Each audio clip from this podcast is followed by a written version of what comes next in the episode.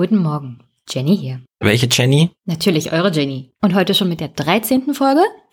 Und damit gleich zu den Kommentaren. Und es gibt diesmal bloß einen. Jemand namens Mann hat mir geschrieben, zu den Frauen in Führungspositionen. Ich habe mal von einer Frauenärztin im Krankenhaus gehört, dass sie bei der Besetzung von Chefarztposten häufig gar keine weiblichen Bewerber finden. Ich glaube, um dieses Missverhältnis in Führungspositionen auszugleichen, würde gute flächendeckende 24-Stunden-Betreuung für Kinder eine sinnvolle Maßnahme sein. Das sollten die Feministinnen mal fordern. Oder Zwangskinderbetreuung für den Vater. Immer wenn die Mutter sich um das Kind kümmert, muss der Vater daneben stehen, dann könnten die Väter sich nicht so schnell von der Verantwortung drücken. Der andere große Aspekt ist die Kultur, die in Führungsebenen herrscht, die nicht in jedem Fall absichtlich, in manchen Aspekten Frauen ausschließt oder die Teilhabe erschwert. Beispiel 1, Geschäftsessen im Stripclub. Beispiel 2, Verhalten der Kollegen. Beispiel 3, die Klimaanlage. Beispiel 4, Arbeitszeitenregelung. Beispiel 5, Pausenkommunikation. Es ist einfacher, sich sozial zu integrieren, wenn die Schnittmenge der persönlichen Interessen möglichst groß ist. Ich denke, dass der Status quo ist, dass im Mittel die Schnittmenge der Interessen unter Gleichgeschlechtlichen größer ist. Das sind auch nur in Teilen frauenspezifische Hindernisse. Mal überpauschalisiert gesagt. Leute, die an solche Führungspositionen gekommen sind, sind Arschlöcher.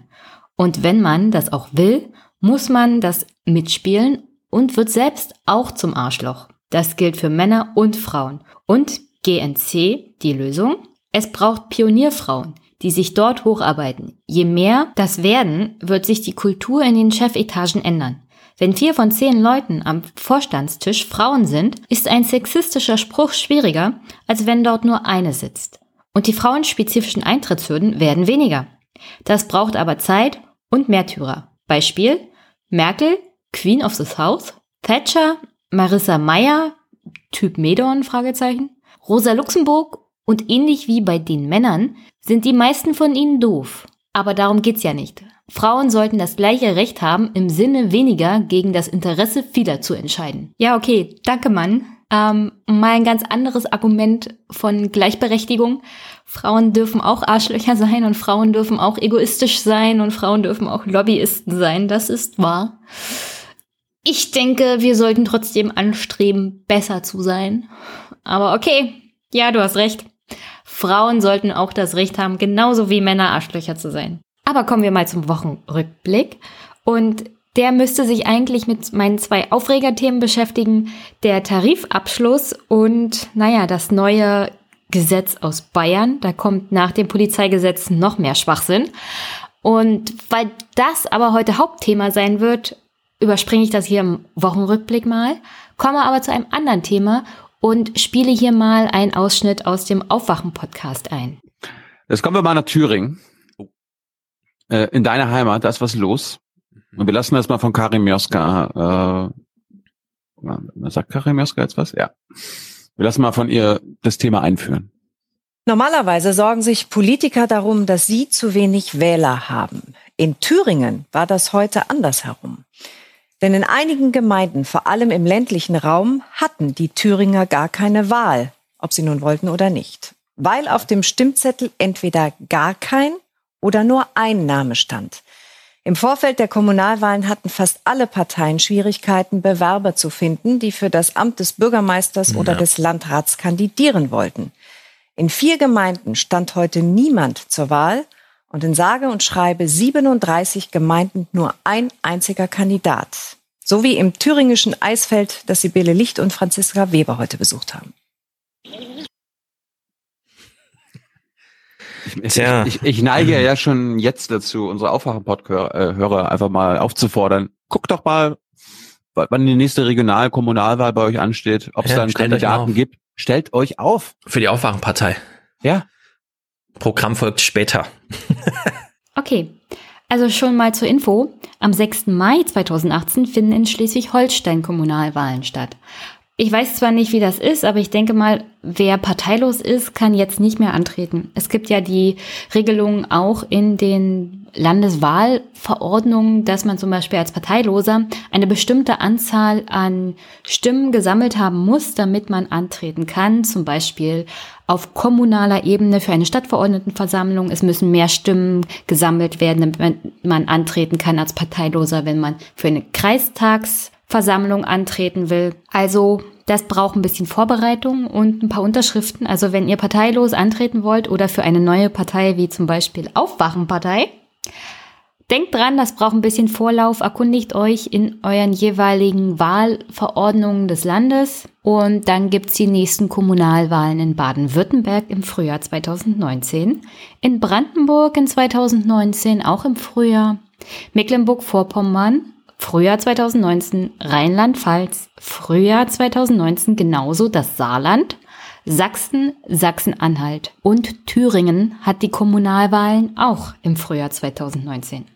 Was jetzt gewählt wurde in Thüringen und was jetzt momentan auch gewählt wird in Brandenburg sind Landräte, wie zum Beispiel Herr Sigurd Heinze, den ich letzte Woche interviewt hatte, oder Bürgermeister. Das ist ähm, in der Regel so, dass die Bürgermeister auf acht Jahre gewählt werden. Das ist unabhängig von den Kommunalwahlen äh, die finden ja alle fünf Jahre in der Regel statt. Und auch die Landräte werden auf fünf Jahre gewählt, wenn ich mich nicht vertan habe. Nein, ich muss mich korrigieren. Auch die Landräte werden auf acht Jahre gewählt. Weswegen in der Regel die Kommunalwahlen und die Bürgermeister- bzw. Landratswahlen auseinanderfallen, weil einfach die Wahlperiode für diese Ämter länger ist als für den Kreistag oder die Stadtverordnetenversammlung. Es sind also nicht ganz die Kommunalwahlen in diesen Ländern, wenn die Bürgermeister und Landräte gewählt werden. Es sind Wahlen für kommunale ähm, Wahlposten sozusagen, aber es sind nicht die Kommunalwahlen,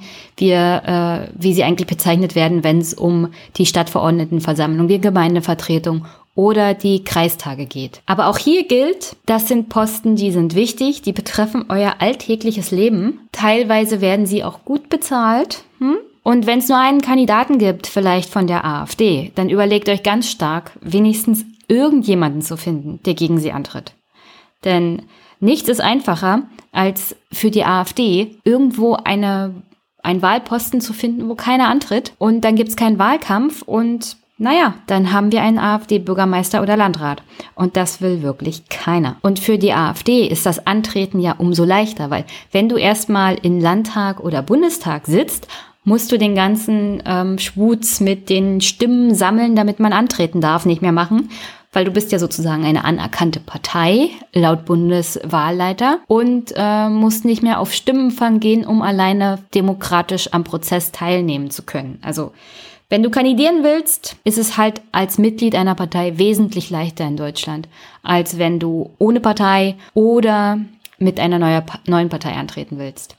Das sollte aber keinen davon abhalten, anzutreten, Leute. Und damit nochmal ein Hinweis an alle Hörer aus Brandenburg. Am 22.04. war ja dann Landrats- bzw. Bürgermeisterwahlen und mit großer Wahrscheinlichkeit werden es noch Stichwahlen geben. Und zwar am 6. Mai. Also vergesst nicht, auch die Stichwahlen sind wichtig und geht hin. Und damit zum Hauptthema, und zwar neuen Gesetzen aus Bayern. Also ich habe vor einigen Monaten gelesen, dass die Zahl der Selbstmorde unter Teenagern und Studenten, vor allem Vollzeitstudenten, in England untersucht wurde und dabei wurde festgestellt, dass vor allem im Jahr 2014 die Zahl der Selbstmorde bei Vollzeitstudenten im Vergleich zu anderen ihrer Altersgruppe wesentlich höher liegt. Also diese Untersuchung kam zu dem Schluss, dass Schulstress, Krankheiten, Beziehungsprobleme und Mobbing schon in jungen Jahren dazu führen können,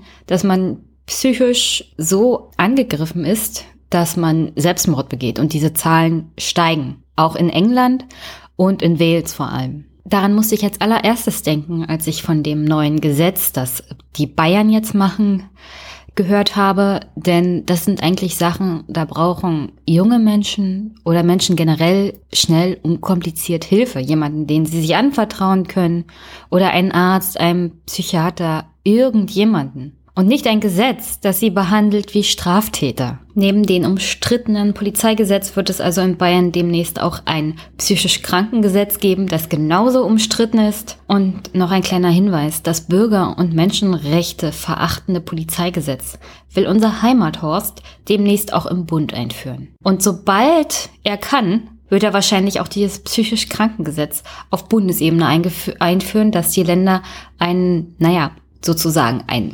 Vorlage für diese sicherheitsgarantierenden Gesetze haben. Denn was in Bayern gut ist, ist ja für alle gut. Und ob das wirklich so gut ist und ob das für alle gut ist, das habe ich mir mal angeguckt. Also wie gesagt, die Antwort der bayerischen Landesregierung auf das Problem, dass psychische Erkrankungen, wie zum Beispiel Depressionen, nach schneller und kompetenter Hilfe verlangen, darauf antwortet die bayerische Landesregierung also in Form eines Gesetzentwurfs, das sich psychisch Kranken Hilfegesetz nennt. Aber wann ist man eigentlich psychisch krank? Ich meine, jeder hat in seinem Leben mal eine depressive Phase gehabt oder Angststörung, Prüfungsangst, eine kleine, naja, eine kleine Krise im Rahmen von Abschlussarbeiten, Abschlussprüfungen. Das passiert so gut wie jedem Menschen. Und das sind auch die häufigsten psychischen Erkrankungen, Depressionen und Angststörungen. Es gibt auch andere Formen und die nehmen leider auch immer mehr zu. Dennoch, psychisch krank will man natürlich nicht sein. Das hat für einige besonders ältere Menschen in unserer Gesellschaft, auch in der Regel männliche und erfolgreiche Menschen, ähm, immer noch diesen Beigeschmack von, naja, also ich bin doch nicht irre, ich bin doch nicht verrückt. Man hat lieber so eine Sachen wie Rheuma oder Diabetes. Das ist sozial auch eine anerkannte Krankheit. Äh, wir tun uns ja in unserer Gesellschaft in Deutschland auch immer sehr schwer, äh, Depressionen oder Sachen wie Burnout als echte Erkrankung anzuerkennen. Ich meine, erinnern wir uns mal kurz an die Diskussion um das Thema Anschlag auf dem BVB Mannschaftsbus. In dem Bus saß Matthias Ginter. Der hat nicht nur diesen Anschlag live miterlebt in dem Bus, der war auch dabei, als in Paris die Terroranschläge waren. Er ist vor Gericht in Tränen ausgebrochen und hat darüber berichtet, dass er daran gedacht hat, äh, seinen Job aufzugeben. Also er hat daran gedacht, mit dem Fußball aufzuhören. Und natürlich kann man sagen, ach, der Fußballmillionär und hier und da. Aber es ist halt die Tatsache, dass diese zwei Erlebnisse so ausschlaggebend waren und vor allem das, was in dem Bus passiert ist, dass er daran gedacht hat, das aufzugeben, was ihm offensichtlich Spaß macht und was auch sein Beruf ist. Und dass er vor Gericht in Treten ausbricht. In einer Gesellschaft, in der man sagt, ach, die Fußballer, die müssen hart im Nehmen sein und das ist doch alles nichts. Ähm, und dass wir einen Tag nach diesem Anschlag diese Menschen dazu gezwungen haben, aufgrund von finanziellen Beweggründen Fußball zu spielen und dass sie sich genötigt gesehen haben, das auch selber zu tun, ohne sich dagegen zu wehren, zeigt auch, wie wenig Sinn und Verstand wir anwenden, wenn es um solche psychischen Belastungen für andere Menschen geht. Ich meine, gerade im Rahmen zum Beispiel von Depressionen oder von Angstzuständen oder von Burnout. Da spürt man ja die Belastung nicht alleine im Kopf, in der Psyche, in der Seele, sondern es hat auch körperliche Auswirkungen. Und das ist auch ein Hauptproblem. Ich meine, die Patienten werden von Hausarzt zu Spezialisten, zu Klinik und zurückgeschickt. Und man will ja versuchen, eine körperliche Ursache zu finden. Und der Patient ist in der Regel dann nicht besonders hilfreich. Der will natürlich nicht als psychisch krank diagnostiziert werden. Wenn der Arzt dann sagt, es könnte sein, dass ihre Leiden psychosomatische Ursachen haben, dann will man das in der Regel auch nicht hören. Und naja, mit solchen Leiden, die die Psyche betreffen, kommen aber auch oft körperliche Leiden. Also man hat Schmerzen oder pochende Herzen oder Schlaflosigkeit, gleichzeitig völlige Erschöpfung, Magenkrämpfe. Ich zum Beispiel war mal dermaßen im Stress, dass ich mich teilweise nicht bewegen konnte, weil meine Schultern so geschmerzt haben. Und es war aber keine körperliche Problematik. Es war einfach eine Phase in meinem Leben, in dem ich in einem Job war, der mich einfach psychisch fertig gemacht hat und der mich so gestresst hat, dass meine ganze rechte Schulter, meine ganze rechte Körperseite sozusagen dermaßen geschmerzt hat, dass ich nicht wusste, wie soll ich jetzt noch atmen, wie soll ich mich jetzt noch bewegen und ich zum Beispiel habe in der Phase auch keine Hilfe gesucht, weil ich dachte, das ist eine körperliche Sache. Und nachdem ich den Job nicht mehr hatte und was anderes gemacht habe und einen Job gefunden habe, der mir Spaß macht, ist das verschwunden. Und jetzt auch erst im Nachhinein ist mir dann klar geworden, das war einfach diese ungesunde, naja, Situation in meinem Leben. Und ähm, wenn ich das damals gewusst hätte, hätte ich wahrscheinlich den Job schneller auf, aufgegeben. Aber das ist auch keine Situation, für die man sich zum Beispiel schämen sollte. Es ist einfach, das passiert halt jedem. Und wenn es schlimmer wird, muss man sich halt Hilfe suchen. Und ich hatte Glück, dass ich den Job losgeworden bin. Aber vielen Menschen geht es halt nicht so. Und dann muss man sich selber eingestehen, dass man Hilfe braucht und man muss auch die entsprechende Hilfe finden können. Denn wann jemand psychisch krank ist, das kann man einfach nicht genau sagen. Es gibt ja keine starre Grenze von wegen, heute bist du noch psychisch gesund und morgen bist du psychisch krank. Das gibt's einfach nicht. Es ist oft ein schleichender Prozess, der eben von Tag zu Tag zunehmen kann und sich über Wochen und Monate hinziehen kann. Man braucht Zeit und Mut, um sich selbst damit zu konfrontieren. Ein Bewusstsein muss man dafür entwickeln, dass es einem nicht alleine körperlich schlecht geht, sondern dass es andere Ursachen hat. Und wie gesagt, die meisten Menschen kommen ja ganz gut klar mit dem Höhen und Tiefen ihres Lebens und verkraften Stresssituationen oder Drucksituationen besser als andere. Und viele können sich zum Beispiel mit Lebenspartnern oder Freunden oder der Familie austauschen und so ihr seelisches Gleichgewicht bewahren. Aber manchmal reicht das halt auch nicht mehr aus. Und man muss sich einer, naja, einem Psychiater anvertrauen oder einer anderen ausgebildeten Person, die einem weiterhelfen kann oder generell mal zum Arzt gehen, der äh, sich auch mit solchen Situationen auskennt. Aber wie gesagt, es ist halt schwer festzustellen, wann jemand psychisch leidet und wann das anfängt und wann man überhaupt wieder als gesund gelten kann. Nehmen wir zum Beispiel mal eine Depression. Also eine Depression wird unter anderem dann diagnostiziert, wenn sie über zwei Wochen lang dazu führt, dass man an fast allen Tagen und zu fast jeder Zeit niedergeschlagen ist und kaum Interesse an irgendeiner Art Aktivität hat und auch bei kaum etwas noch Freude empfindet. Ich meine, dieses Gefühl kennen wir, glaube ich, alle mal. Das Problem ist halt die Dauer. Also wenn man über mehrere Tage und Wochen dieses Gefühl hat von absoluter Lustlosigkeit, von innerer Trauer, teilweise auch Wut, ähm, dann kann es halt problematisch werden und eine tiefsetzende Depression hervorrufen. Und das kommt in der Regel daher, dass man zum Beispiel eine Trennung mitgemacht hat oder den Tod eines nahestehenden Menschen miterlebt hat. Das sind alles so Dinge, die zum alltäglichen Leben eigentlich auch dazugehören, die jeder mal erlebt in seinem Leben und es ruft halt starke Gefühle von Trauer, Niedergeschlagenheit, Verzweiflung oder Wut und auch Hilflosigkeit hervor. Und naja, jeder kommt anders damit klar. Nicht jeder kann diese Situation alleine bewältigen. Und es ist auch eine ganz normale Reaktion auf diese Stresssituation in einem Leben. Und vor allem dann, wenn man jemanden verliert, dann kommt es halt darauf an, wie lange der Schmerz, der seelische Schmerz über den Verlust auch anhält. Ich meine, mit der Zeit nimmt er ab, er wird weniger. Aber wenn der Schmerz dauerhaft anhält und nicht abnimmt, dann sollte man mit jemandem reden, sich Hilfe suchen und vielleicht auch mit einem Arzt sprechen oder einem Therapeuten oder sonst jemanden, an den man sich halt wenden kann. Und wie gesagt, in Deutschland ist Depression ja schon fast eine Volkskrankheit. Ich meine, jährlich erkranken insgesamt rund fünf Millionen Menschen an einer behandlungsbedürftigen Depression. Mittlerweile sind Depressionen der zweithäufigste Grund für Ausfälle im Job. Und seit 2000 sind die Fehltage wegen Depressionen um fast 70 Prozent gestiegen.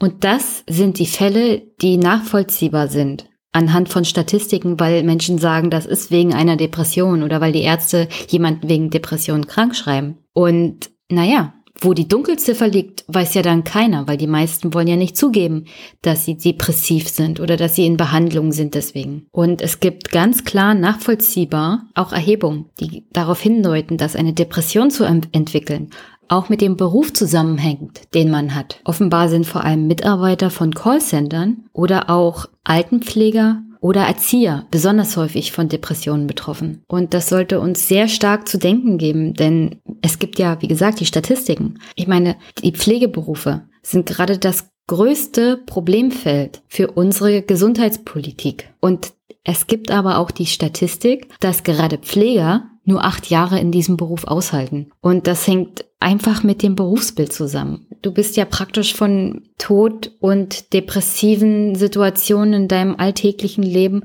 im Beruf schon permanent umgeben. Das kannst du nicht durchhalten. Also es ist fast unmöglich. Ich kann es mir selber kaum vorstellen, auch nur ein Jahr in so einem Beruf zu arbeiten. Das liegt aber hauptsächlich daran, dass ich meine eigenen Grenzen auch kenne. Und das nicht nur körperlich, sondern auch psychisch. Ich würde das überhaupt nicht durchstehen. Und dass das manche Menschen können, überhaupt acht Jahre in diesem Beruf zu arbeiten. Also Hut ab. Und ein anderer Punkt ist auch, dass am häufigsten Frauen von Depressionen betroffen sind und weniger wahrscheinlich ist es für Männer, an einer Depression zu erkranken. Also die Wahrscheinlichkeit, im Laufe eines Lebens an einer Depression zu erkranken, liegt bei Männern so zwischen 11 bis 13 Prozent und bei Frauen schon zwischen 21 und 23 Prozent. Das heißt, das ist fast jede vierte Frau in Deutschland, die Gefahr läuft, im Laufe ihres Lebens an einer Depression zu erkranken oder darunter zu leiden. Ein Problem ist auch, dass häufig selbst schwerste Depressionen erst nach Jahren erkannt werden. Ähm, das liegt hauptsächlich daran, dass die Betroffenen entweder nicht zum Arzt gehen oder weil die Ärzte, mit denen sie zu tun haben, die Erkrankung nicht erkennen. Es ist auch schwierig, eine Depression genau zu diagnostizieren, weil es auch verschiedene Formen von Depressionen gibt. Und Depressionen können heutzutage meist auch erfolgreich behandelt werden. Also umso früher man zum Arzt geht, umso besser. Und bei leichten Formen reicht es ja dann auch schon aus, wenn man eine Psychotherapie macht. In schwereren Fällen würden dagegen auch zusätzlich Medikamente eingesetzt. Und die Behandlung einer Depression wird immer individuell auf den einzelnen Patienten abgestimmt. Und in manchen Fällen kann tatsächlich eine stationäre Unterbringung ratsam sein. Ähm, die meisten sollten sich aber freiwillig dazu entscheiden und nicht gezwungen werden, weil Untersuchungen zeigen auch, wenn ein Patient freiwillig in eine stationäre Behandlung geht, ist die Erfolgschance größer, als wenn er gezwungen wird. Aber stellen wir uns mal vor, jemand sucht tatsächlich kompetente und schnelle Hilfe. Wie lange muss er denn warten, bis er einen Termin bei einem Psychotherapeuten bekommt? Also es gab ja vor einigen Wochen die Anfrage der Grünen im Bundestag und da kam raus, im Schnitt muss man knapp 20 Wochen warten, bis man hierzulande einen Termin für einen psychisch Kranken bekommt oder eine Behandlung. Diese Zahlen sind einfach nur ein Unding. Es ist wie fast mit jedem Facharzt in Deutschland. Man muss ewig warten auf einen Termin.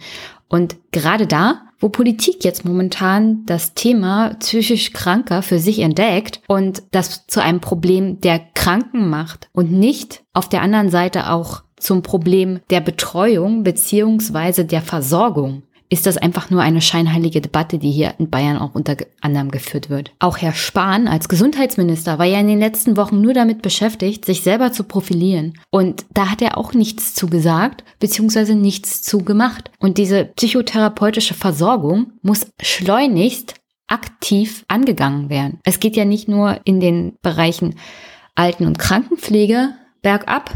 Auch die Betreuung von psychisch Kranken in Deutschland ist entwicklungsbedürftig. Die meisten Patienten in dieser Situation suchen erstmal einen Privattherapeuten auf. Und im Nachhinein versuchen sie dann bei der Kasse das Geld erstattet zu bekommen. Nur leider, das zeigen Umfragen mittlerweile bei den Landespsychotherapeutenkammern, ist es mittlerweile so, dass jeder zweite Antrag auf Kostenerstattung abgelehnt wird.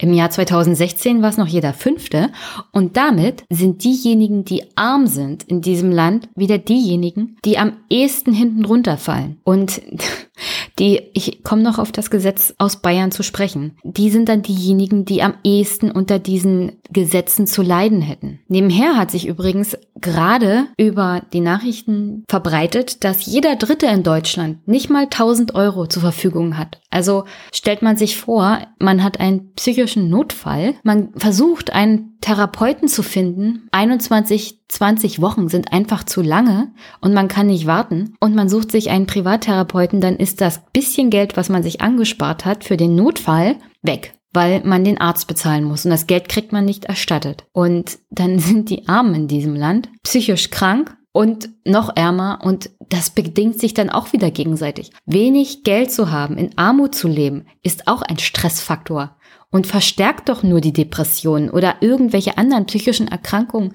Das, das ist doch nicht machbar. So kann man doch Menschen nicht behandeln. Aber gute Nachrichten. Die Wartezeit ist regional unterschiedlich. Also solltet ihr jemanden kennen oder jemals Hilfe brauchen, solltet ihr nicht in Thüringen oder im Saarland nach einer Behandlung suchen. Da wartet ihr nämlich im Schnitt 24 Wochen. Auch in Niedersachsen, Bremen, Schleswig-Holstein und Mecklenburg-Vorpommern dauert es überdurchschnittlich lange. Am schnellsten kommen psychisch Kranke in Berlin in Behandlung, da dauert es nur 13 Wochen, in Hessen dauert es 17 Wochen und in Hamburg 18 Wochen, um eine psychotherapeutische Behandlung zu bekommen. Und äh, Brandenburg wird hier nicht aufgezählt. Ich schätze mal ganz stark, die Statistik ist im Rahmen mit Berlin. Das heißt, ich bin gut dran. 13 Wochen warten, muss man dann halt mal überbrücken. Aber das war natürlich sarkastisch gemeint. Ich komme mal zu dem psychisch Krankengesetz. So bezeichnet man die Gesetze der einzelnen deutschen Bundesländer, die es ermöglichen, psychisch kranke Menschen im Fall von zum Beispiel akuter Selbstgefährdung oder Fremdgefährdung gegen ihren Willen in einem psychischen Fachkrankenhaus unterzubringen bzw. ihre Unterbringung anzuordnen. 2009 hat man ja in Deutschland die UN-Behindertenrechtskonvention auch ins deutsche Recht übernommen,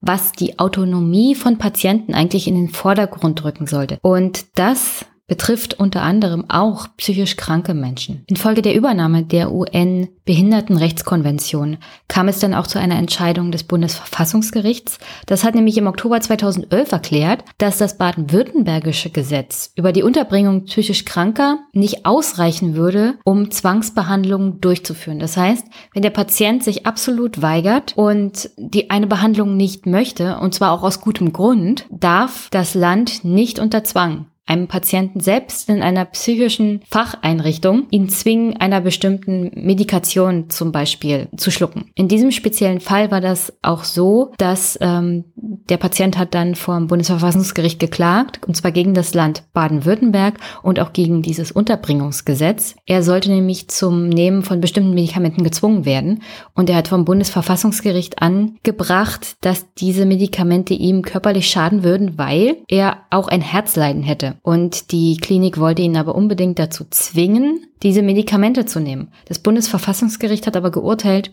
dass selbst in solchen Fällen, in dem es eine Unterbringung in psychischen Einrichtungen gibt zur Behandlung, ob jetzt freiwillig oder nicht, äh, der Patient auf keinen Fall alleine deswegen gezwungen werden darf, einer Behandlung zu unterliegen, die er nicht wirklich will oder wo auch bestimmte Gründe dagegen sprechen, weil die Freiheitsrechte nicht enden, wenn man zwangseingewiesen wurde oder in einer psychischen Einrichtung ist und die Ärzte der Meinung sind, sie würden die beste Behandlung anweisen. Also ein Patient kann tatsächlich eine Behandlung verweigern. In Bayern heißt das psychisch Krankengesetz bisher bayerisches Unterbringungsgesetz und ermöglicht die Zwangsanweisung auch wenn, und ich zitiere, erheblichen Maß die öffentliche Sicherheit oder Ordnung gefährdet ist. Das heißt, schon jetzt ist in Bayern nicht die Hilfe für psychisch Kranke das oberste Gebot, sondern die öffentliche Sicherheit und Ordnung. Was an sich ja nicht schlimm ist.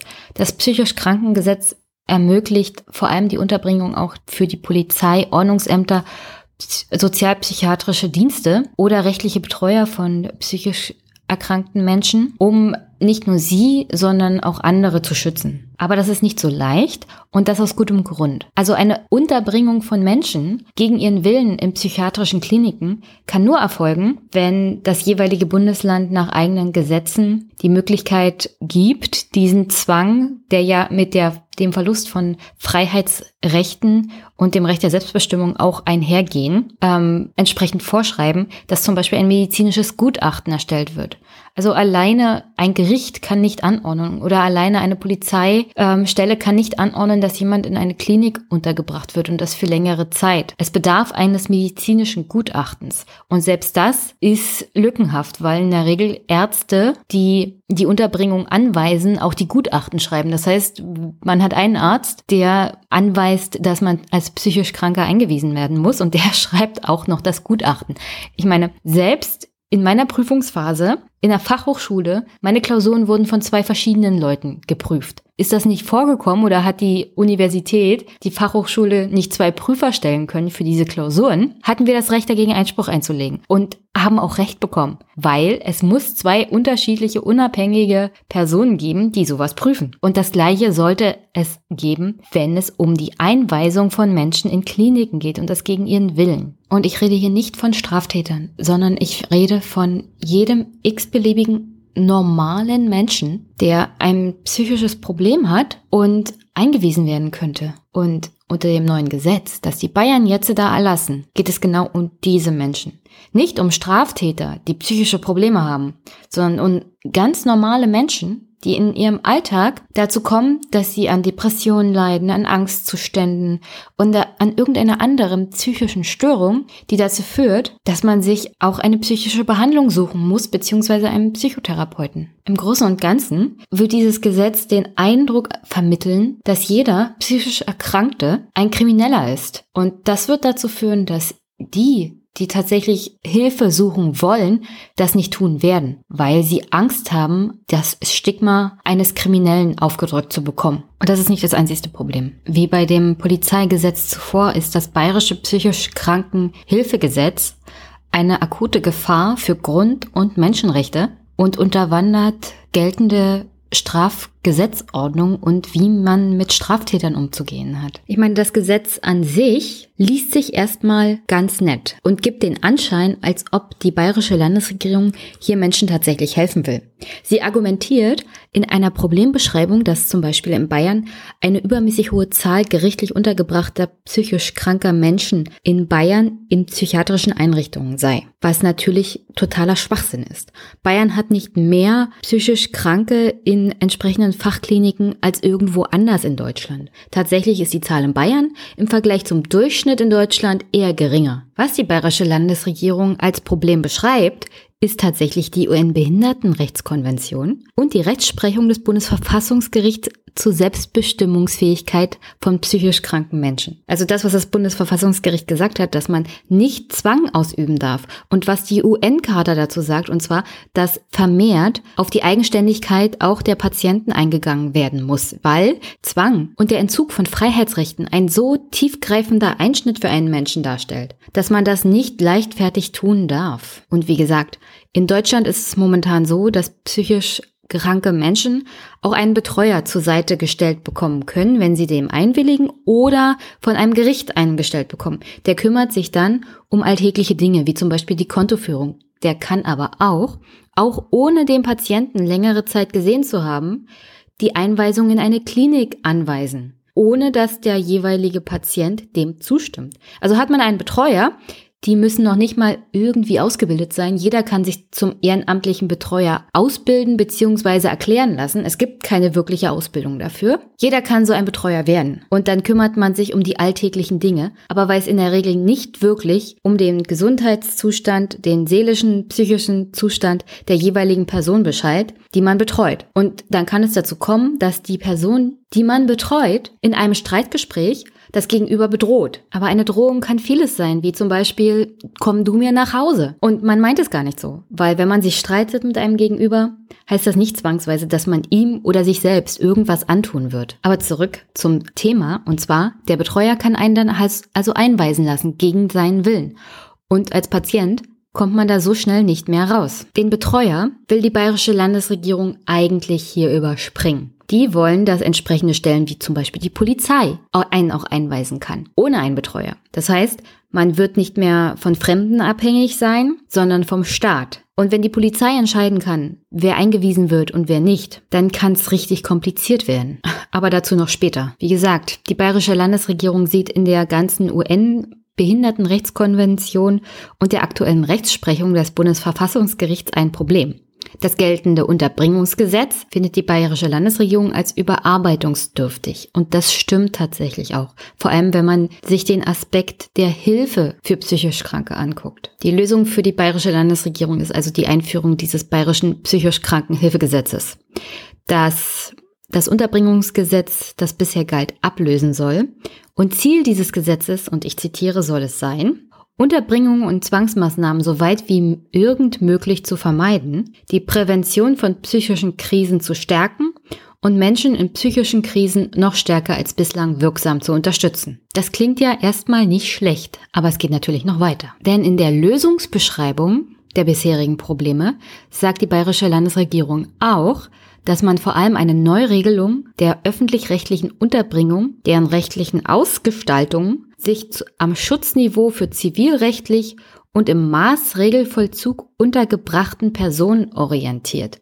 Das heißt, psychisch Kranke, die eingewiesen werden, gegen ihren Willen, werden behandelt wie Straftäter. Im Großen und Ganzen besteht dieses Gesetz eigentlich auch aus zwei Teilen. Der erste Teil dies ist der Krisendienst. Die bayerischen Experten hatten schon vor längerer Zeit Gespräche mit der bayerischen Landesregierung auch geführt und darauf hingewiesen, dass Prävention bei psychisch Kranken das Beste ist und dass man vermehrt auch flächendeckend Krisendienste einrichten müsste. Und ich habe es ja vorhin schon erwähnt, dass schneller für psychisch Kranke ähm, ein Betreuungsplatz oder eine naja, Behandlung gefunden werden kann. Oder dass psychisch Kranke sich im Notfall im Krankenhaus irgendwo an eine Stelle wenden können. Oder dass es zentrale Anlaufpunkte überall verteilt im Land gibt. Und das ist der erste Teil dieses Gesetzes. Es ist praktisch so eine Art, naja, es erinnert mich irgendwie an amerikanische Gesetze. Da ist ein sinnvoller Teil eines Gesetzes und dann ist hinten drauf noch ein Rucksack mit richtig viel Schwachsinn. Und um ehrlich zu sein, diese Stärkung der psychiatrischen Versorgung, das sind genau vier Artikel in diesem ganzen Gesetz. Das gibt Artikel 1, das handelt um Krisendienste, wie gesagt, sehr sinnvoll. Artikel 2, Zusammenarbeit und Prävention. Sehr sinnvoll. Artikel 3 Beteiligung der Selbsthilfeorganisation und Artikel 4 Psychiatrie Berichterstattung. Das sind alles Sachen, die auch die Experten gefordert hatten.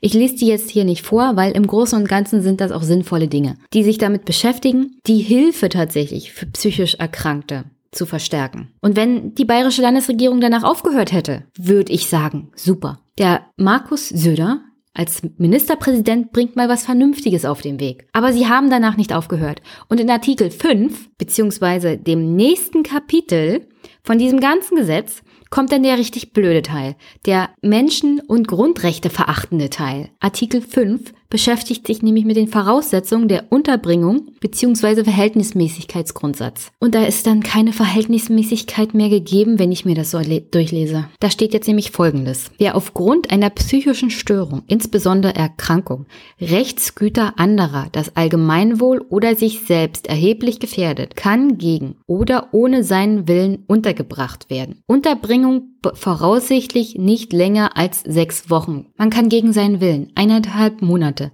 in einer psychiatrischen Einrichtung untergebracht werden. Und zwar nicht alleine, wenn man sich selbst oder andere körperlich gefährdet, sondern auch, wenn man irgendwelche Rechtsgüter gefährdet. Das kann so gut wie alles sein. Zum Beispiel, wenn ein Jugendlicher 16, 17 Steine auf ein Polizeiauto wirft dann kann er theoretisch nach diesem Gesetz eingewiesen werden. Und in meinen Augen reicht die aktuelle Gesetzgebung völlig aus, denn es ist schon strafbar, Polizeiautos oder Polizisten mit Steinen zu bewerfen. Das nennt man dann Sachbeschädigung und Körperverletzung. Auf keinen Fall ist gerechtfertigt, solche Leute dann für eineinhalb Monate in eine psychiatrische Anstalt zu stecken, denn das ist fernab jeglicher Begründung. Das ist auch so ein Verstoß gegen Bürgerrechte. Ich bin, ich bin fassungslos und einfach nur entsetzt und es geht ja noch weiter. Denn in Artikel 6 heißt es dann zu Zielen und Grundsätzen der Unterbringung. Ziel der Unterbringung ist die Gefahrenabwehr. Das heißt, die öffentliche Sicherheit ist hier wichtiger und oberstes Ziel dieses Gesetzes. Und erst danach, im zweiten Satz, kommt als weiteres Ziel, die untergebrachte Person zu heilen oder ihren Zustand so weit zu bessern, dass keine Gefahr mehr für Rechtsgüter anderer, das Allgemeinwohl oder sich selbst darstellt. Hier wird wirklich Rechtsgüter anderer als allererste Priorität genannt. Und das kann, wie gesagt, wirklich alles bedeuten. Ich habe so eine leise Vermutung bekommen, als ich dieses Gesetz gelesen habe. Und zwar, dass die Landesregierung in Bayern dieses Gesetz dazu nutzen wird, wenn sie auf keinen anderen Weg Menschen festsetzen kann. Und zwar nach Recht und Gesetz nicht in der Lage ist, zum Beispiel einen Flüchtling, einen Asylbewerber oder sonst wen in ein Gefängnis zu stecken, dann sagt sie einfach, es ist irgendein Rechtsgut in Gefahr, die Allgemeinheit ist in Gefahr, dass der Mann oder die Frau werden sich selbst verletzen und dann wird man erstmal weggesperrt und hat keinerlei Möglichkeit, da wirklich Einspruch gegen einzulegen. Denn du bist erstmal in einer psychiatrischen Anstalt. Und die Leute denken ja, also das sind Irre und die sind gefährlich und die sind da aus gutem Grund. Denn die Einweisung kann mittlerweile durch den Staat passieren. Und zwar Artikel 11 sind dringende Gründe für die Annahme vorhanden, dass die Voraussetzungen für eine Unterbringung vorliegen und kann eine gerichtliche Entscheidung nicht rechtzeitig erfolgen, kann die Kreisverwaltungsbehörde die sofortige Unterbringung anordnen und vollziehen. Und es geht noch weiter kann im Fall zum Beispiel von Kreisverwaltungsbehörde nicht rechtzeitig behördliche Entscheidung ergehen, kann die Polizei die sofortige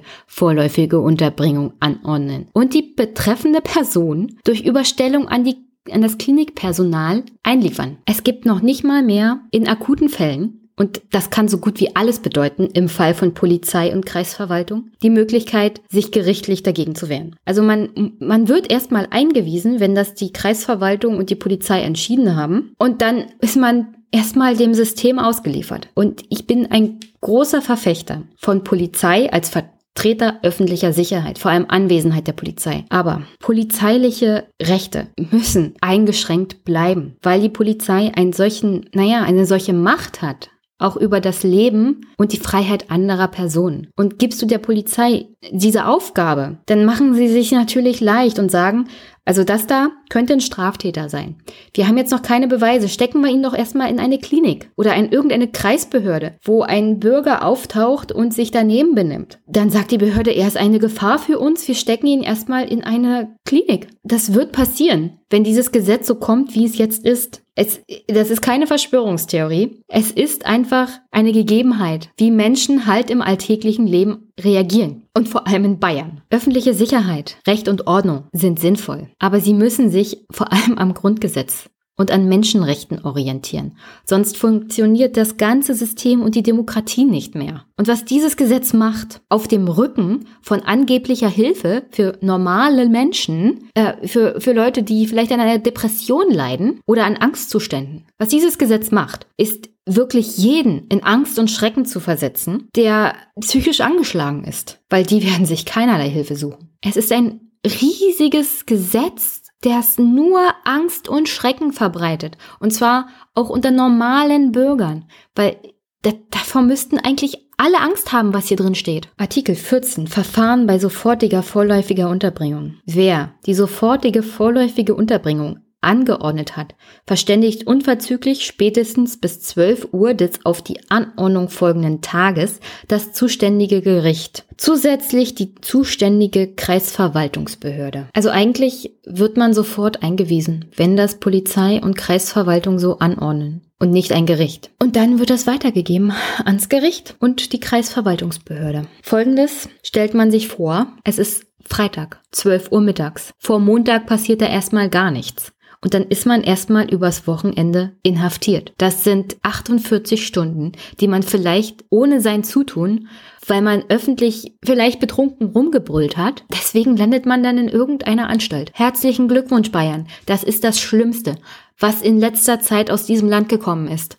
Und da kam in letzter Zeit wirklich viel Schwachsinn. Und ist man dann erstmal untergebracht, und zwar für bis zu eineinhalb Monaten, ist es wie auf hoher See und vor Gericht. Man ist in Gottes Hand sozusagen. Und Gott ist in diesem Fall das Klinikpersonal. Und wie gesagt, ich sehe hier nicht das Problem mit den Fachkliniken oder dem Klinikpersonal. Das Problem ist dieses Gesetz. Denn es geht noch weiter. Personen, die untergebracht werden und gegen ihren Willen fest gesetzt werden in entsprechenden Einrichtungen, die werden dann wirklich in allen Lebensbereichen auch noch, naja, organisiert sozusagen. Zum Beispiel Besuch. Besuch kann untersagt werden und ist davon abhängig, dass sich diese Besucher zum Beispiel durchsuchen lassen oder mit technischen Mitteln oder sonstigen Hilfsgeräten auf verbotene Gegenstände absuchen lassen. Der Besuch kann überwacht werden, beziehungsweise wird überwacht. Er kann auch untersagt werden. Dann geht's weiter. Eine Überwachung und Aufzeichnung der Besuche mit technischen Mitteln ist zulässig, wenn die Besucher und die untergebrachte Person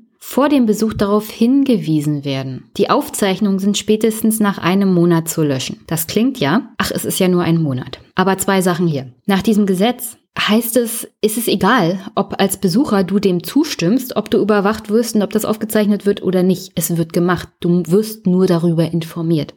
Und ein Monat vier Wochen solche Gespräche, die teilweise auch persönlich sind, aufzuzeichnen und aufzubewahren. Also ich, ich weiß nicht, sitzt da jemand von der Stasi, der diese Gesetze schreibt? Ich meine, waren die Bayern nicht mal gegen diese Überwachungsmethoden der DDR? Denn genau das ist das. Und das kann man nicht damit rechtfertigen, dass es sich um psychisch kranke Menschen handelt, die zwangseingewiesen wurden. Das ist, das ist einfach unmöglich. Wenn du den Besuch aus Angst, dass der Besucher oder der Besuchte sich oder dem anderen was antun könnten, überwachen willst, ist das eine Sache. Aber Aufzeichnung von den Gesprächen und Aufbewahrung davon. Warum? Das ist wieder so ein Hinweis darauf, wie gesagt, keine Angst vor Verschwörungstheorien. Dass hier bestimmte Leute eingesperrt werden sollen und deren Besuche aufgezeichnet werden sollen, deren Gespräche. Das ich habe immer mehr das Gefühl, dass es hier nicht wirklich um psychisch Kranke geht, sondern um Personen, die in den Augen der bayerischen Landesregierung eine Gefahr darstellen, Gefährder sind, die sie nicht nach Recht und Gesetz einsperren können. Also haben sie sich was Neues überlegt. Und zur Gefährderabwehr, zum Beispiel gegen Terrornetzwerke, werden dann die Gespräche aufgezeichnet oder was. Aber nicht nur, dass Besuche aufgezeichnet werden können und gespeichert werden können. Natürlich gibt es auch Sicherungsmaßnahmen. Durchsuchen vom Schlafbereich, von Post etc. Was bei manchen psychisch Kranken nachvollziehbar ist, wenn sie sich selber was antun könnten, dann muss man natürlich auch aufpassen als Klinikpersonal. Aber wie gesagt, ich habe hier böse, böse Bauchschmerzen, dass es hier nicht alleine um die Hilfe für psychisch Kranke geht, sondern um ganz andere Dinge. Ich meine, da ab Artikel 28 geht es um Durchsuchen und Untersuchung. Das heißt, besteht der begründete Verdacht, eine untergebrachte Person Gegenstände im Körper versteckt habe, die das Ziel der Unterbringung, die Sicherheit oder das geordnete Zusammenleben in der Einrichtung gefährden, kann die untergebrachte Person durch eine Ärztin oder einen Arzt untersucht werden. Bei Gefahr in Verzug kann die fachliche Leitung der jeweiligen Einrichtung auch eine Entkleidung und eine körperliche Durchsuchung vornehmen lassen. Und man darf ja froh sein, es muss in einem geschlossenen Raum passieren. Ich meine, es ist wirklich nicht so, dass ich mir nicht vorstelle, dass das bei bestimmten Personen, die auch eine Gefahr für sich selbst sind, gemacht werden muss. Aber wirklich, die meisten psychisch Kranken in Deutschland sind depressiv, haben Angstzustände. Das sagt einfach die Statistik. Und diese, diese Eingriffe verschlimmern doch ihre Situation nur mehr. Ich meine, stellt man sich vor, jemand kommt wegen Angstzuständen in so eine Einrichtung und dann wird sowas angeordnet, weil Gefahr in Verzug ist. Was, was heißt denn das? Das kann alles bedeuten. Und jemanden, also, also, nee, mir fehlen die Worte. Und auch wenn ich bis jetzt zum Teil noch nachvollziehen kann, dass bestimmte Sicherheitsmaßnahmen in geschlossenen Einrichtungen psychisch Kranke auch schützen. Ab Kapitel 7 habe ich überhaupt kein Verständnis für dieses Gesetz mehr. Hier geht es um Datenschutz, Aktenführung, Unterbringungsdatei, örtliche Zuständigkeit der Kreisverwaltungsbehörden. Also den letzten Punkt lasse ich mal weg, weil das ist bei allen Behörden so. Da wird die Zuständigkeit geklärt, wer, wann, wo und wie dafür zuständig ist, dass eine Person in der jeweiligen Kreisverwaltungsbehörden naja, regionalen Zuständigkeit einzuweisen ist. Bei Datenschutz sagt dieses, ich sag's nochmal, psychisch kranken Hilfegesetz. Bei Datenschutz sagt dieses Gesetz, dass das bayerische Maßregelvollzugsgesetz gilt. Ich nehme mal ganz stark an, dass Menschen in einem Maßregelvollzug, also im Gefängnis, keinen Datenschutz genießen. Und wenn, dann nur ganz eingeschränkt, weil ich habe jetzt das bayerische Maßregelvollzugsgesetz nicht gelesen, aber ich nehme es jetzt mal ganz stark an.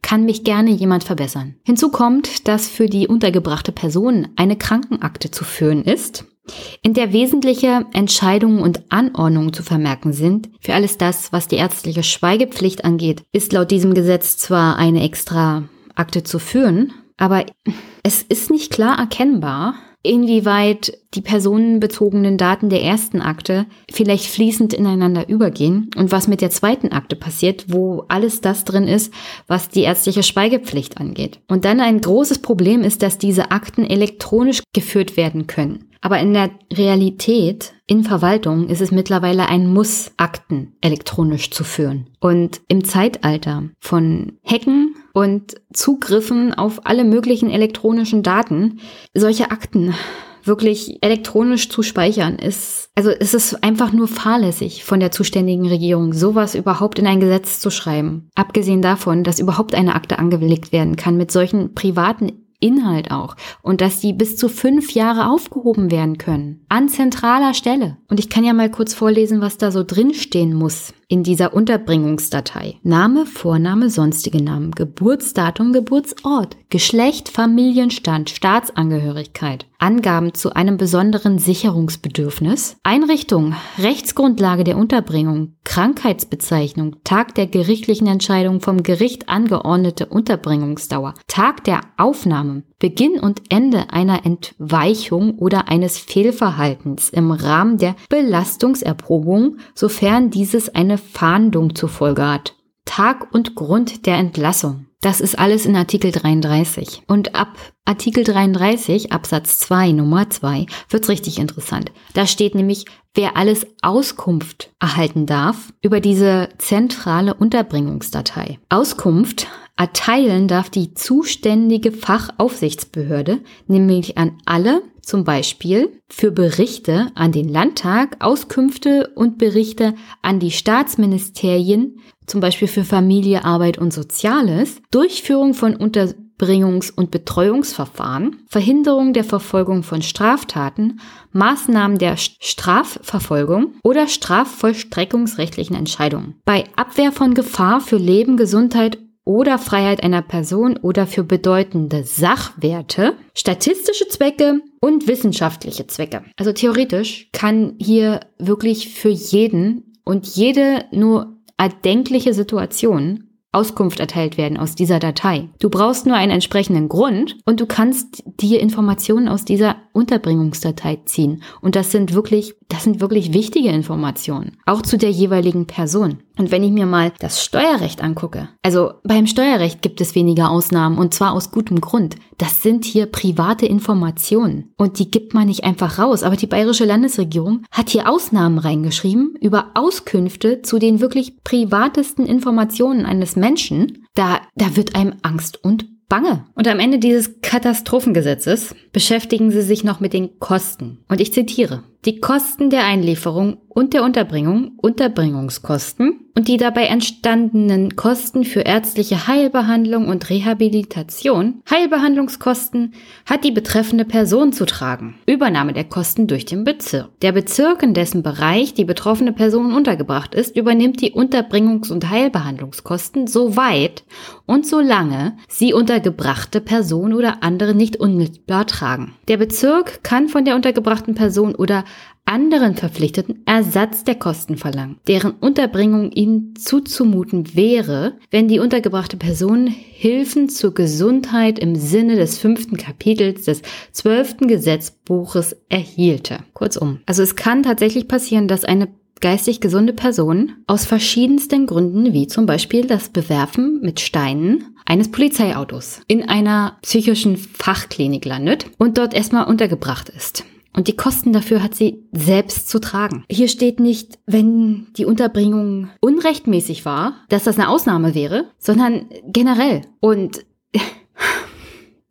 ist ein Gesetz, das bezieht sich auf Leute, die zwangsweise untergebracht wurden. Also sie haben keine Wahl und sie haben diese Kosten dann selber zu tragen. Und wenn sie die Kosten selber nicht tragen können, dann muss das der jeweilige Bezirk, wo sie untergebracht sind, übernehmen. Und der Bezirk kann sich dann das Geld entweder von der Person zurückholen oder anderem mit der Person verheirateten, verwandtschaftlich verbandelten Person. Wenn zum Beispiel jemand Hartz IV bekommt und die Kinder sind finanziell in der Lage, dann müssen die Kinder für die Kosten aufkommen. Also dieses Gesetz ist von vorne bis hinten, mal abgesehen von den ersten vier Artikeln, einfach nur eine Schweinerei. Es ist ein Entzug von äh, Menschen- und Bürgerrechten. Dafür musst du dann auch noch selber bezahlen. Und es kann praktisch jeder aus jedem Grund eingewiesen werden. Wenn zum Beispiel die Polizei es sagt. Und dann kannst du dich nicht, erstmal nicht wehren, wenn zum Beispiel du an einem Freitag eingewiesen wirst. Die Gerichte sind an dem Tag nicht mehr erreichbar. Also, das ist eine reine Katastrophe. Und das, was die bayerischen Psychologenverbände gefordert hatten, als es darum ging, dieses psychisch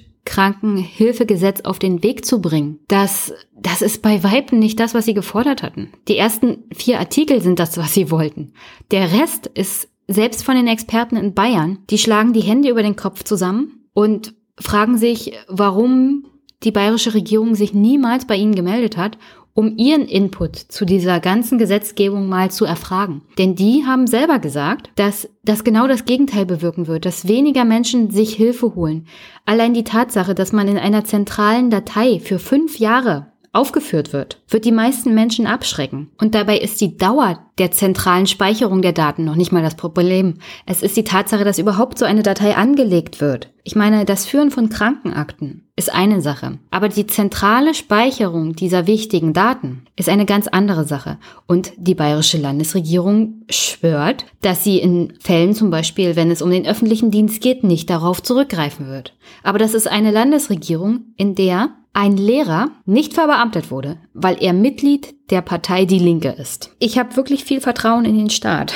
Aber irgendwo ist eine Grenze erreicht und wenn man solche Gesetze liest, dann schwindet das Vertrauen doch extrem stark. Im Großen und Ganzen ist dieser Entwurf einfach nur eine Molatisierung des Rechts. Depressive Menschen sollen zukünftig nach Regeln, die bisher nur für Straftäter gegolten haben, in Krankenhäusern festgesetzt werden, ohne dass eine Straftat vorliegt. Und das ermöglicht natürlich der Polizei viele, viele Gründe, jemanden festzusetzen, ohne dass die Strafverfolgung tätig wird, ohne dass man rechtlichen Schutz wirklich genießt. Denn als psychisch kranker Mensch, da sagen ja dann auch andere, naja, was hast denn du dich verhalten? Bist du etwa krank? Und da kriegt man weniger Hilfe. Man ist praktisch dem Staat ausgeliefert. Man hat keinerlei Möglichkeit, sich zu wehren. Und, und was dieses Gesetz auch ist, ist ein Lerneffekt aus dem Fall Gustl Molat. Das Landgericht Nürnberg hatte nämlich Gustl Mulat 2006 vom Vorwurf der Körperverletzung, Freiheitsberaubung und Sachbeschädigung wegen Schuldunfähigkeit freigesprochen und ihn dann nach 63 Strafgesetzbuch in den Maßregelvollzug der forensischen Psychiatrie eingewiesen. Aufgrund von stetig fortgeschriebenen Gefährlichkeitsgutachten wurde Herr Mullert bis 2013 in dieser Psychiatrie festgehalten, bis das Bundesverfassungsgericht die Unterbringungsbeschlüsse aufhob. Und 2014 musste der Freistaat Bayern ihm eine Entschädigung zahlen. Der Fall Mullert ist ein bisschen umfangreicher. Ähm, und ich komme jetzt heute nicht mehr dazu, das aufzuführen, aber das ist, das ist eine dieser Peinlichkeiten des Freistaates Bayern in Bezug auf Behandlung von psychisch oder angeblich psychisch kranken Menschen. Und der Witz hierbei ist ja, dass aufgrund dieser ganzen Molat-Problematik der Freistaat Bayern eigentlich, was die Zwangseinweisung von Menschen in ihrem Land angeht, restriktiver sein müssten. Was dieses Gesetz aber wirklich ist, ist die Tatsache, dass hier wirklich jeder zu einem Gustl Molat werden kann. Unbescholtene, aber psychisch kranke Menschen oder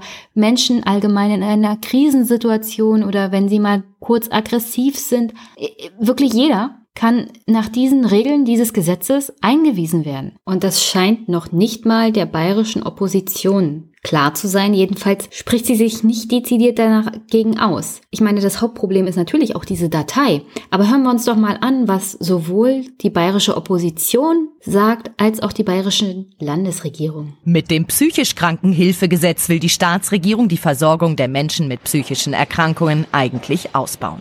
Unter anderem mit einem 24 Stunden erreichbaren Krisendienst Betroffene frühzeitig auffangen. Zustimmung von der Opposition im Bayerischen Landtag einerseits, Empörung über den Entwurf andererseits. Denn wie Betroffene und Datenschützer auch lehnt sie die vorgesehene Datenbank für zwangseingewiesene psychisch kranke Menschen ab. Was gibt es für einen Grund, Menschen, die an einer, an einer psychischen Erkrankung leiden, in einer Datei zu erfassen? Denn psychische Erkrankungen sind ohnehin in der Gesellschaft schon tabuisiert und stigmatisiert. Es ist kein psychisch Krankenhilfegesetz geworden, sondern ein Gefahrenabwehrgesetz eigentlich geblieben. Und das ist mein Hauptvorwurf. Das Gesetz sei noch nicht in Stein gemeißelt, betont Sozialministerin Schreier. Veränderungen also scheinen durchaus noch möglich. Das Entscheidende ist ja, wie lange wird so eine Datei gespeichert. Ich gehe davon aus, dass wir jetzt im Verhandlungsprozess so weit kommen werden, dass es um wenige Monate geht. Und natürlich werden die Daten anonymisiert.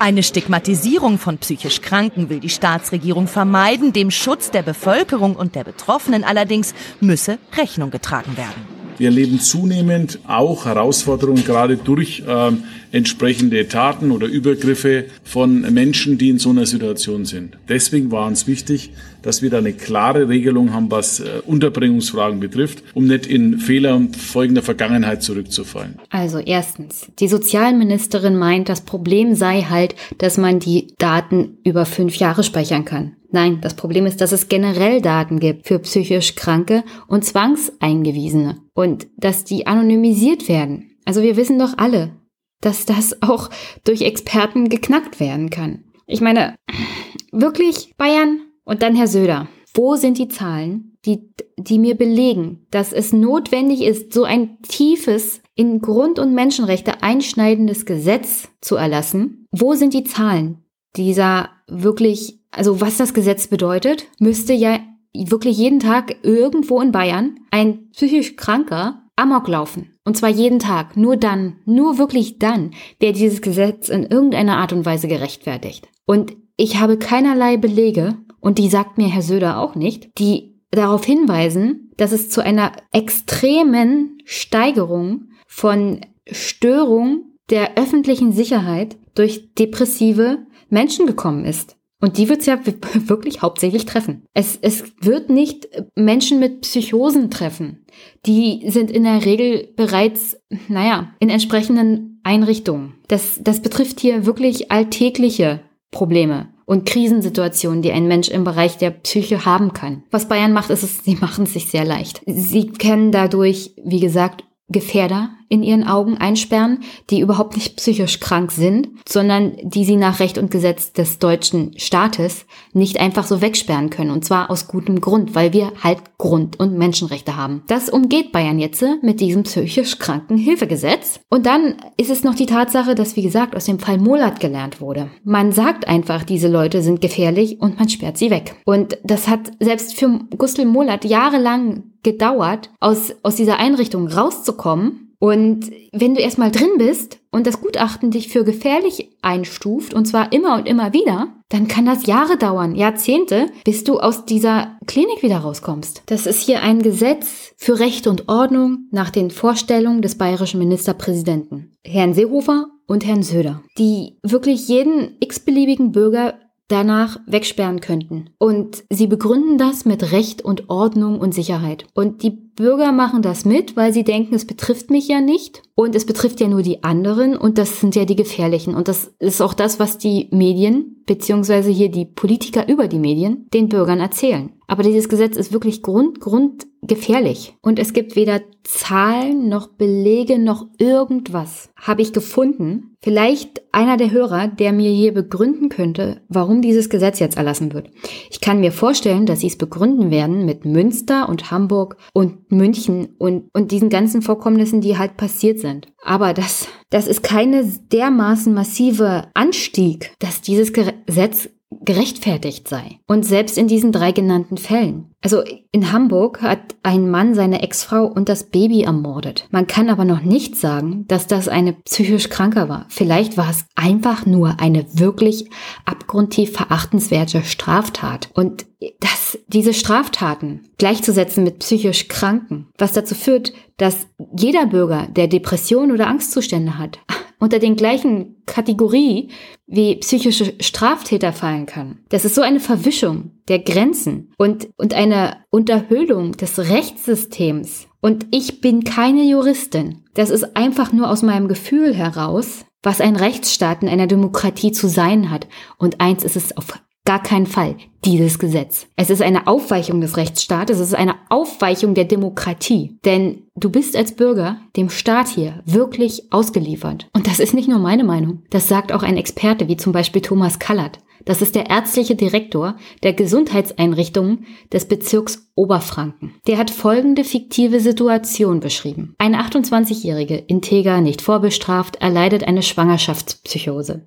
Sie greift ihren Ehemann an wird von der Polizei in die psychiatrische Klinik gebracht. Kalat beschreibt, wie es nach dem neuen Recht weitergehen kann. Bei einem Besuch wird der Vater der jungen Frau verdächtigt, psychosefördernde Drogen mitgebracht zu haben. Die Frau wird durchsucht, weitere Besuche werden videoüberwacht. Der Vater ist empört, aber machtlos. Nach fünf Wochen hat sich die Situation entspannt, Symptome sind behandelt, Entlassung ist befürwortet. Weiterbehandlung geklärt. Aber die Klinik ist verpflichtet, die Entlassung der Polizei zu melden. Die Daten inklusive Diagnose und Befunde werden an eine zentrale Stelle weitergeleitet, fünf Jahre gespeichert, stehen dem Zugriff staatlicher Organe zur Verfügung. Alles rechtens? Nach dem neuen Gesetz ja. Rechtsstaat sieht anders aus. Und das sagt ein ärztlicher Direktor der entsprechenden Gesundheitseinrichtungen, die dieses Gesetz dann umsetzen müssen. Selbst der hält das für grundgefährlich, was hier passiert. Und es schadet auch den Patienten. Und nochmal kurz zu der Statistik oder den Erfahrungen, die so schlimm gewesen sein müssen,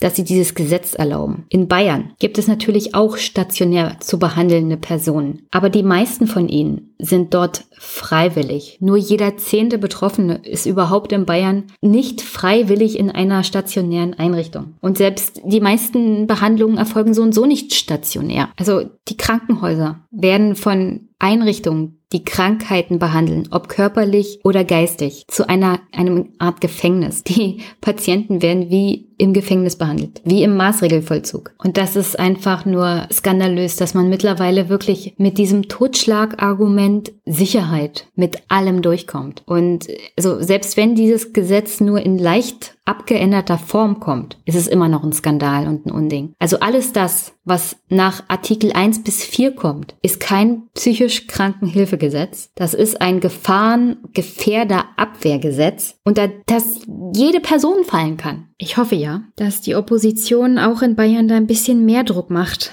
vor allem die SPD entsprechend positioniert. Und es kann einfach nicht sein, dass dieses Gesetz durchkommt, in welcher Form auch immer. Alles nach, wie gesagt, Artikel 4 muss gestrichen werden und komplett neu überarbeitet werden. Oder man lässt das Unterbringungsgesetz, wie es jetzt ist. Das ist nicht so schlimm wie das, was da kommt. Und dass das nicht für mehr Aufschrei sorgt, liegt hauptsächlich daran, dass man hier halt mit dem Argument Sicherheit kommt. Mit dem man, wie gesagt, mittlerweile mit allem durchkommt. Ich weiß nicht, was passiert ist in den letzten zwölf Jahren. Aber ich glaube, unser Land hatte mal sowas wie Bürgerrechte und liberale Vertreter, die sich nicht nur für liberale Wirtschaft eingesetzt haben, sondern auch für liberale Bürgerrechte. Dass der Staat nämlich nicht mit seinen Bürgern kann, machen kann, was er will. Und das ist dieses Gesetz. Und ich bin ich kann einfach nur sagen, ich bin erschüttert. Ich bin erschüttert. Und wenn das, wenn das in Brandenburg kommen würde, würde ich mir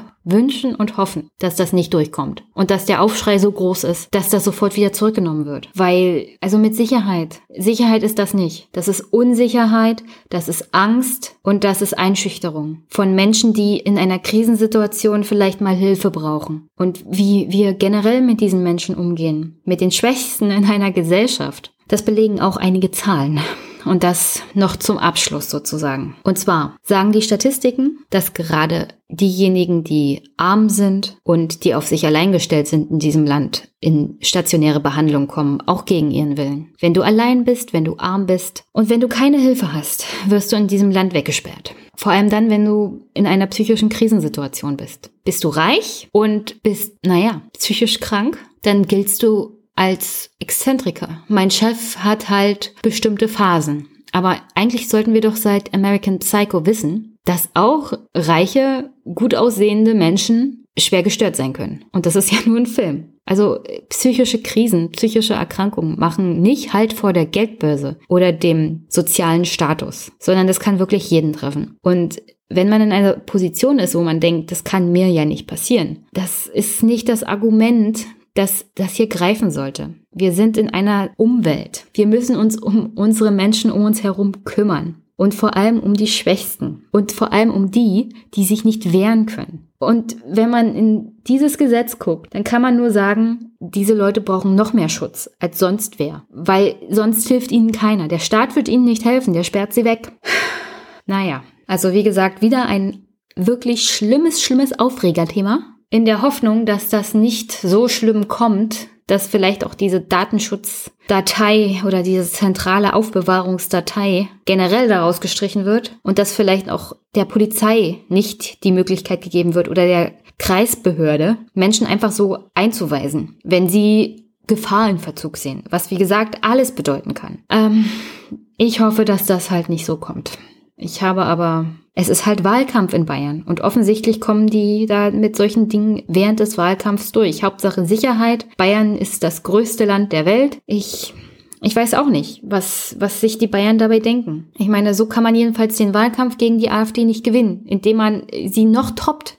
Und das ist wirklich, das kann nicht schlimmer sein, als wenn es die AfD geschrieben hätte, wäre es nicht schlimmer. Kann ich mir kaum vorstellen. Und zum Ende dieses Podcasts wirklich zum Abschluss. Wir haben ja jetzt das Wochenende, in dem die SPD ihren neuen Vorsitzenden bzw. ihre neue Vorsitzende wählt, denn wir wissen, es wird definitiv eine Frau werden, entweder Andrea Nahles oder Simone Lange. Und zu Kevin Kühnert kann man bloß sagen, das war ja absehbar. Jetzt unterstützt er Andrea Nahles mit dem Wort, wir brauchen Einigkeit. Ich meine, ich kann die Argumente alle nachvollziehen, aber wenn er im gleichen Atemzug sagt, dass Frau Nahles für ihn nicht die Erneuerung darstellt, wie kann er dann rechtfertigen, dass er sie wählt als Vorsitzende? Das ist ein bisschen inkonsequent in der Argumentation. Aber okay, vielleicht wird es im nächsten Podcast auch ein bisschen lustiger. Vielleicht habe ich auch wieder einen Gast. Und ich hoffe, ihr habt trotz dieses nicht so schönen Themas eine schöne Woche. Hoffentlich genießt ihr auch das Outro. Das ist ja immer sehr schöne Musik. Und dann bitte ich euch wie immer um eine gute Bewertung bei iTunes und unterstützt den Podcast, denn nur so läuft's weiter. Und an alle die, die mich weiterempfehlen, auch über andere Podcasts, herzlichen, herzlichen Dank. Und wie gesagt, ich wünsche euch eine schöne Woche und ja, haltet die Ohren steif. Vor allem, wenn ihr in Bayern seid.